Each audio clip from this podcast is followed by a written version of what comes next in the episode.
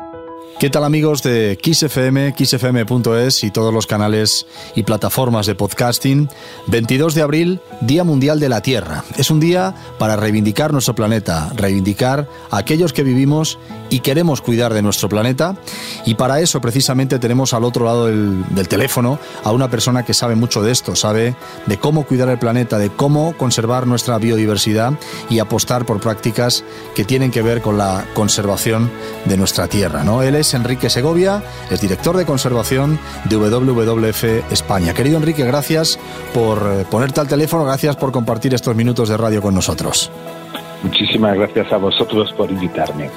Bueno, Enrique, digo que 22 de abril, Día Mundial de la Tierra. ¿Qué hay que celebrar? ¿Qué tenemos eh, en esta celebración? Vamos a decirlo así, vamos a empezar positivos. Bueno, el Día Mundial de la Tierra es importante recalcar que existe un Día Mundial de la Tierra, que nos tenemos que, pensar todos pues que, vivimos en un planeta, en un planeta finito, que estamos solos en, la inmensidad del, universo y que es importante pensar eh, con, esa, con esa globalidad. ¿no? Yo creo que eso es un elemento eh, importante. Y que somos capaces de entender cómo funciona este planeta y somos capaces de de, disfrutar de, su belleza que sigue siendo absolutamente fascinante.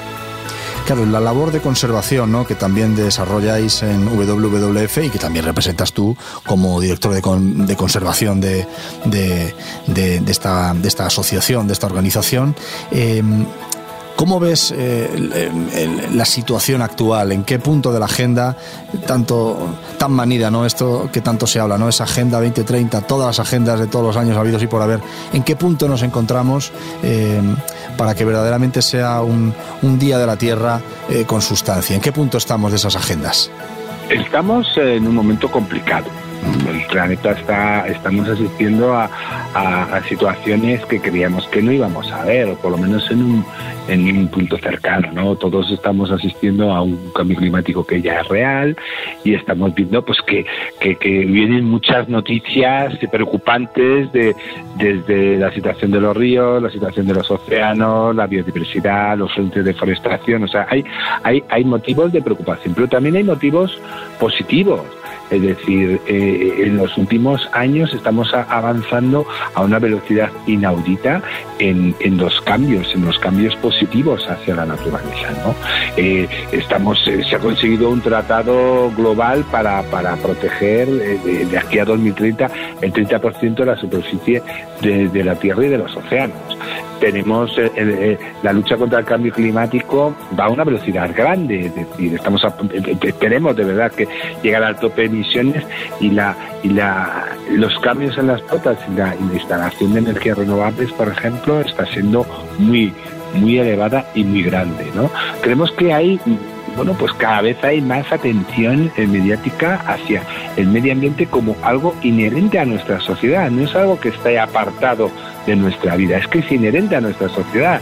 Respiramos, necesitamos vivir en, un medio rural eh, eh, eh, sano y, productivo y con buena calidad de vida, necesitamos ciudades habitables y, necesitamos abrir el, grifo y que salga agua todos los días. Entonces, por poner tres ejemplos, es decir, nuestra forma de vida está completamente determinada por el, estado en que, en que, se encuentra la naturaleza y el planeta, ¿no? Entonces yo creo que, que es algo en el que todos ya empezamos a ser conscientes y eso creo que es muy importante para poder revertir pues los problemas que hay que son muchos para gente como tú, ¿no? que lleváis bastante tiempo ya en el ecologismo y en todo lo que tiene que ver con el cuidado de la tierra, em, bueno, eh, es, fácil hablar con perspectiva, ¿no? hablar con perspectiva de años, em, porque habéis notado, habéis testado y habéis participado de esa evolución ¿no? de la que precisamente estás hablando. ¿no?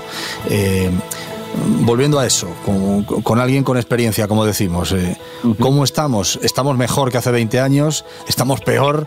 ¿Cómo, cómo, está la cosa?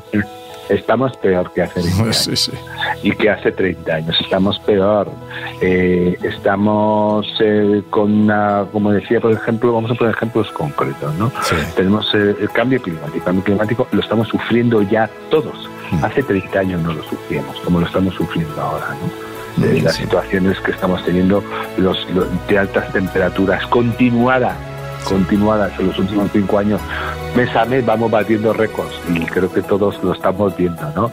Eh, sequías prolongadas que siempre ha habido, pero intensas como las que estamos eh, eh, sufriendo, lo estamos viendo, ¿no? La situación de la biodiversidad, el último informe que sacamos, pues sigue seguimos teniendo, las poblaciones siguen disminuyendo y cada vez se, se está pensando más la relación con con el planeta los recursos naturales, ¿no?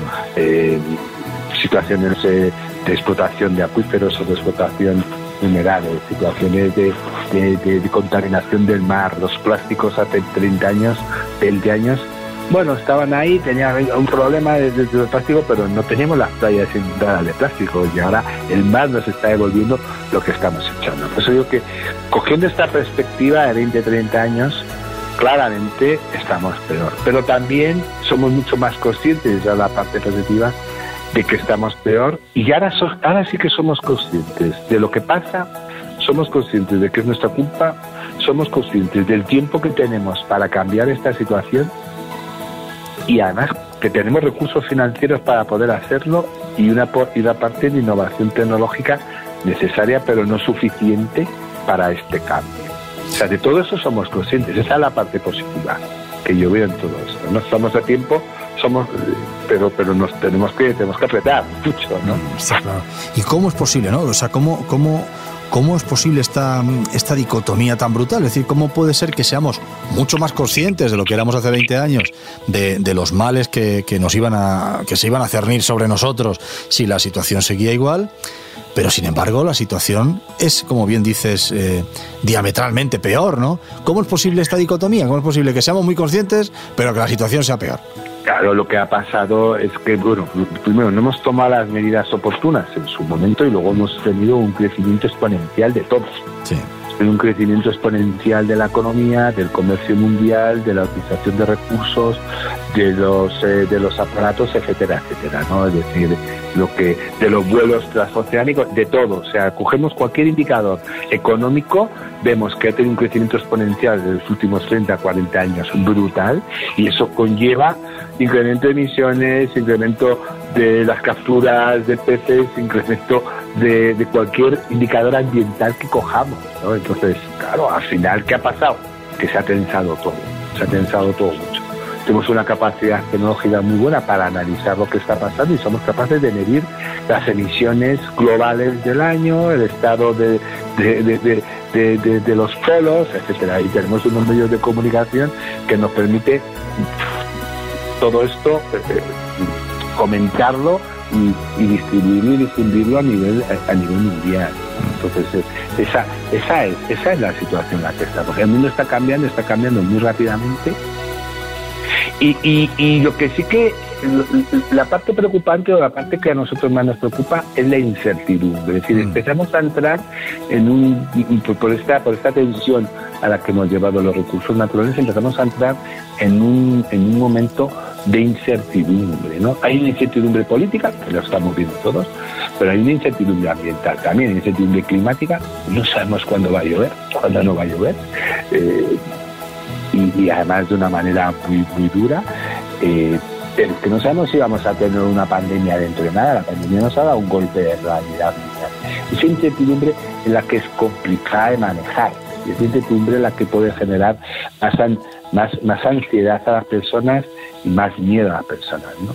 Pero tenemos muchas herramientas y necesitamos cambiar nuestra manera de relacionarnos con la naturaleza. Siempre empezamos ya con, con la parte propositiva. ¿no? O sea, la naturaleza no podemos seguir y al planeta, hoy que sería la Tierra, no podemos seguir cogiendo de ella lo que queremos para, para cubrir todas nuestras necesidades eh, eh, humanas, físicas y espirituales y devolverle aquello que no nos gusta, que suele ser residuos y desechos, en forma de emisiones, en forma de, basuras, ¿no? en forma de contaminación. Tenemos que cambiar esta relación, tenemos que una relación mucho más amable con, la naturaleza, tenemos que cuidarla, tenemos que eh, eh, eh, vivir dentro de los límites, tenemos que evolucionar otra manera de, consumir energía, hay que producirla mucho más de una manera mucho más limpia, tenemos que reducir nuestra forma de consumir alimentos, no podemos desperdiciar el 40% de los alimentos que producimos, no podemos seguir incrementando la producción de alimentos para tener todos los días de todo, que no es necesario, este planeta no puede soportar que todos los días todos tengamos toda nuestra disposición. Eso es algo que no es que no es sostenible. Tenemos que empezar a cambiar eh, en nuestra forma de vida. Y eso somos conscientes y lo tenemos que hacer de una manera rápida. Mm. En la próxima década, en este sentido, es claro. ¿no? Tenemos que seguir con, con, conservar la naturaleza, que es a lo que nosotros nos dedicamos. Eso es absolutamente necesario para revertir el deterioro eh, eh, ambiental que tenemos. Pero ya no es suficiente necesitamos cambiar nuestra forma de producir y de consumir energía y alimentos. Y eso afecta a todos, mm. a los ciudadanos, a las empresas y a los gobiernos. Pues 22 de abril de 2023, el Día Mundial de la Tierra. ¿Cómo lo vais a celebrar en WWF España? Bueno, nosotros el día, para nosotros el Día Mundial de la Tierra son todos los días, ¿vale? Mm. Pero sí es verdad que el Día Mundial de la Tierra mañana, aparte que nuestros grupos van a hacer algunas actividades, tenemos su, vamos a hacer una, una, un, acto reivindicativo en favor de Cabo Cope en, la región de Murcia con otras entidades, con ANSE y con, con Ecologistas en Acción y con WWF. Vamos a hacer un acto reivindicativo porque es un lugar emblemático de la, de, de la costa española y necesitamos terminar de protegerlo y sobre todo poner en marcha el plan de ordenación y el plan de gestión de un espacio tan emblemático. Hemos conseguido que no se construyera hace muchos años un, que no se destruyera por, presiones urbanísticas y ahora es el momento de avanzar y de conservar. Entonces vamos a hacer una actividad bonita siempre y, reivindicativa, que es un poco lo que nos, lo que nos, lo que nos toca, ¿no? Está claro.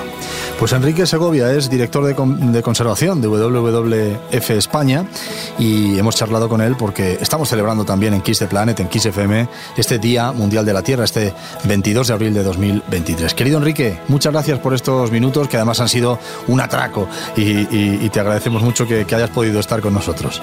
Muchas gracias a vosotros y recordad que, estamos en un momento en que el Día Mundial de la Tierra son 365 días del año.